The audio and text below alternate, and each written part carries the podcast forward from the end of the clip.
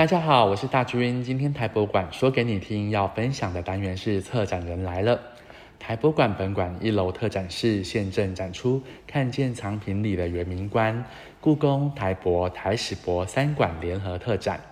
有趣的地方在于，这是集结台博馆与故宫、台史博典藏的三馆联合展览，把皇家典藏、原住民文物与汉人长明文物结合展出。今天很荣幸邀请到台博馆研究组李子宁副研究员一起来聊聊这个展览。欢迎李子宁老师。大家好，你好。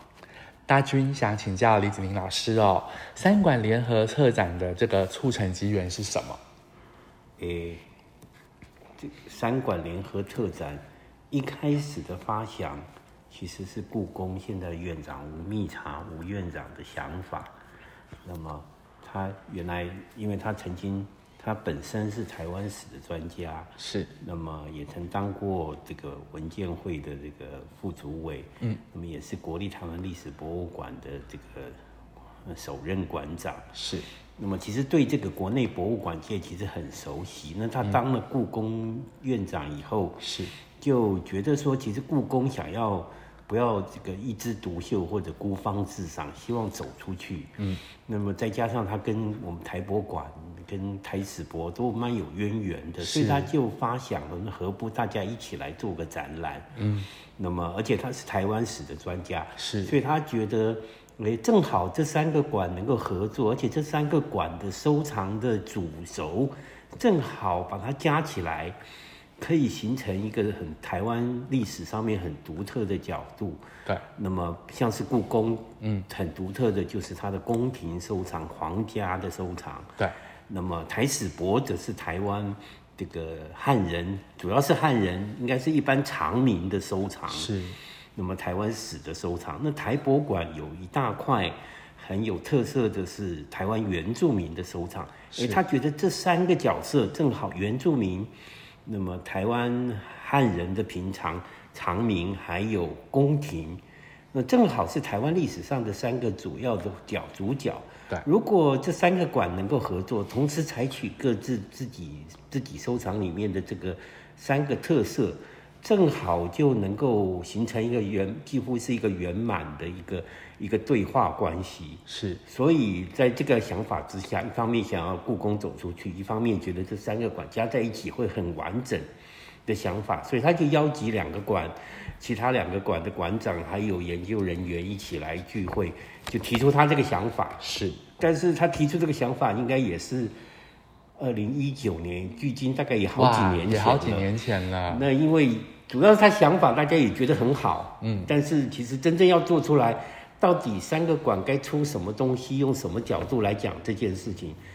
构想，构想，当然大家都很赞成，但是怎么样做出来，其实要花花很多时间来策展。所以我们这个故宫吴院长提倡以后，我们三个馆，嗯、大概每个馆都有两三个这这个研研究人员，还有策展的人一起加入，来固定期的，几乎几乎一两个月就开一次会。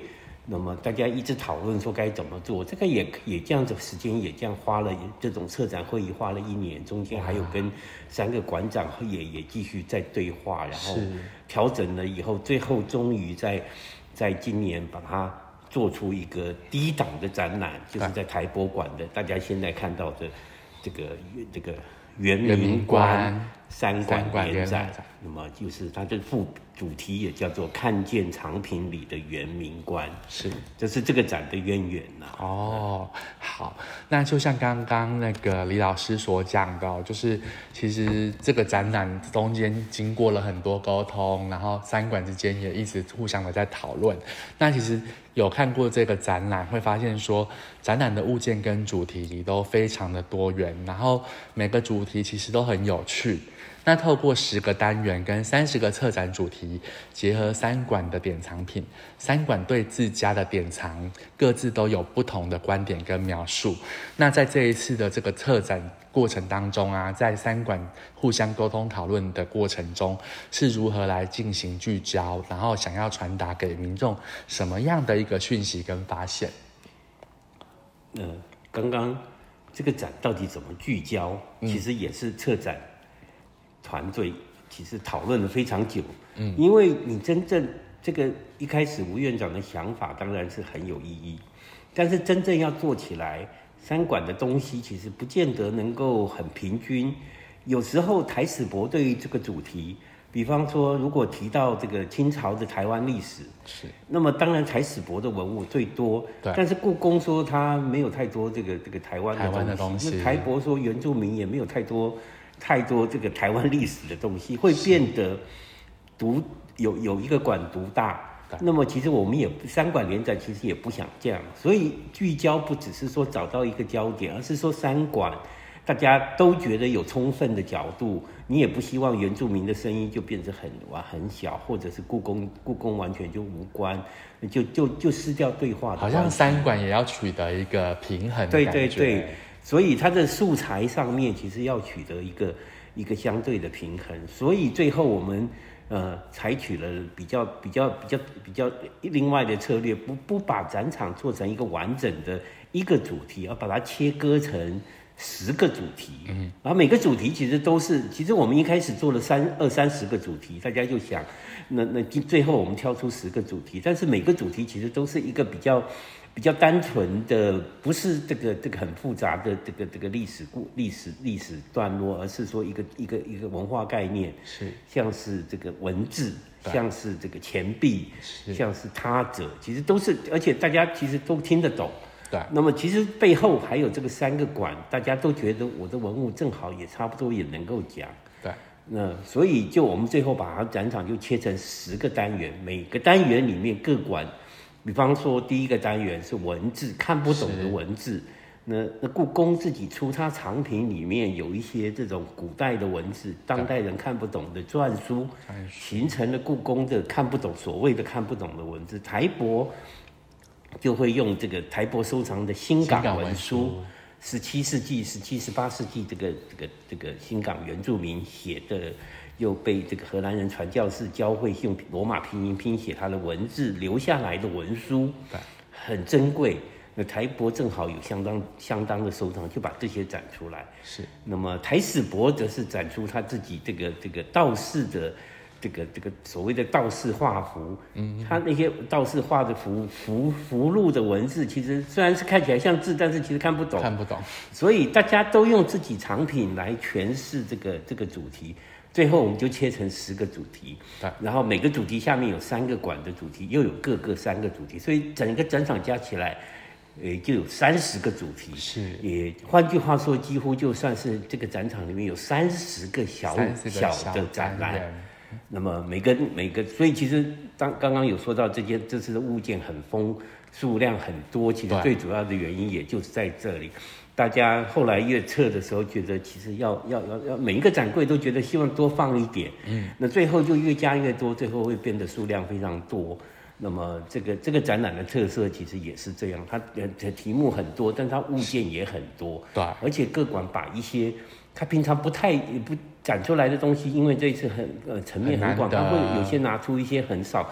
过去很少展的的文物出来，台博馆就好好多件。其实我我知道是战后，也就一九四五年以后，是他可能都从来没有展过的东西，这一次都都因为这个都因为这一个展，然后而展出来，对对对。哦，好，那这个展览啊，既然这么丰富多元，然后也有很多，就是像刚刚李老师提到说，有很多可能之前展览都没有展出过的，那有没有什么是非看不可的理由？刚刚说过，这个其实这个展览很难得，对，就是三个馆的东西，你很少很少能够一次看到，我觉得很对我来讲也是一个很很很有。就博物馆自己人来讲，也是很有意思的经验。是我第一次跟三个馆、三个大馆、大馆能够联手合作，然后他们各自又把它藏品里面其实其实很很罕见的东西拿出来。对，所以整体上来讲，我觉得大家这次出的东西其实都是非常可看性非常高的。对，那么我很难讲。诶，我相信台史博和故宫一定会觉得他的藏品里面也有很多很非看不可。对，台博，我我没呃，我其实没有办法帮其他两个馆说，但是台博的部分，我觉得非看不可的藏品，像是台博所出的这个这个在勇士的单元是，那么有出非常多台博收藏的这个这个原住民的勇士的的服装，大家仔细去看，有很多很罕见的这个这个这个服装，是。那个这个这个那个也有一个美女生的盛装的单元，也展出了像这个国家。国宝这个尤玛达路复制台博馆的这个这个那个那个他的他的老家象鼻部落的这个这个新娘礼服非常漂亮，非常漂亮。那么那那那那这些这些其实其实我觉得每个单元其实都有它可看之处了。那台博馆其实这次出的东西，因为。第一档的台博，那台博又是地主队，是，所以台博就希望能够尽量把他自己的东西展现出来，至少不要在这个让观众会觉得故宫的东西很非常非常丰富，或者台史博很丰富，台博看起来就很很很贫乏，那我们当然不希望这样，所以我们尽量出这个东西。所以三馆里面台博的数量最多哦，那么。这一点，因为当然也不见得在，因为他还有第二档，第二档台博还是会出他自己的东西去了。但是，但是因为希望就是就是能够在这一档里面让台博原住民的展品能够更丰富一点。那么在所以台博这次出了非常多了。从衣服到烟具，到古文书，到这个这个雕刻，雕刻也非常多的雕刻。如果大家到祖先的单元，会看到台波出了几些经典的雕刻，也有属于现在的文字，这个它有文字身份的文物也都在里面。嗯，那么可以可以可以看得到台博其实把原住民的从生活到到信仰的各层面的文物都精华的都尽量拿出来。好。哎，那这个展览它大概预计展到什么时候呢？在台它会有轮展，今在台博的这一档，对，会展到今年的五月二十九。是，那么但事实上台史博它会接棒，嗯，因为是三馆联展，所以台史博会第二棒，它预计是在今年十月哦会展出。但是台史博的展览也不会是把台博的展览全部搬下去。过去。那我刚刚讲过，我们一开始规划的时候，其实有差不多二十个主题。对。所以台史博的展览会把部分的台博的主题，呃，拿下去继续展。继续展。但是它会换新的主题会新的主题。也就是说，这个台博台台史博的续展，其实它会用用用不完全是这个台台湾的展。是。那今天非常谢谢李子玲老师带来精彩的分享。那这个展览在台博馆这边目前就是整到五月二十九号，欢迎大家可以把握机会来看难得的三馆联展。那台博馆说给你听，我们下次再会。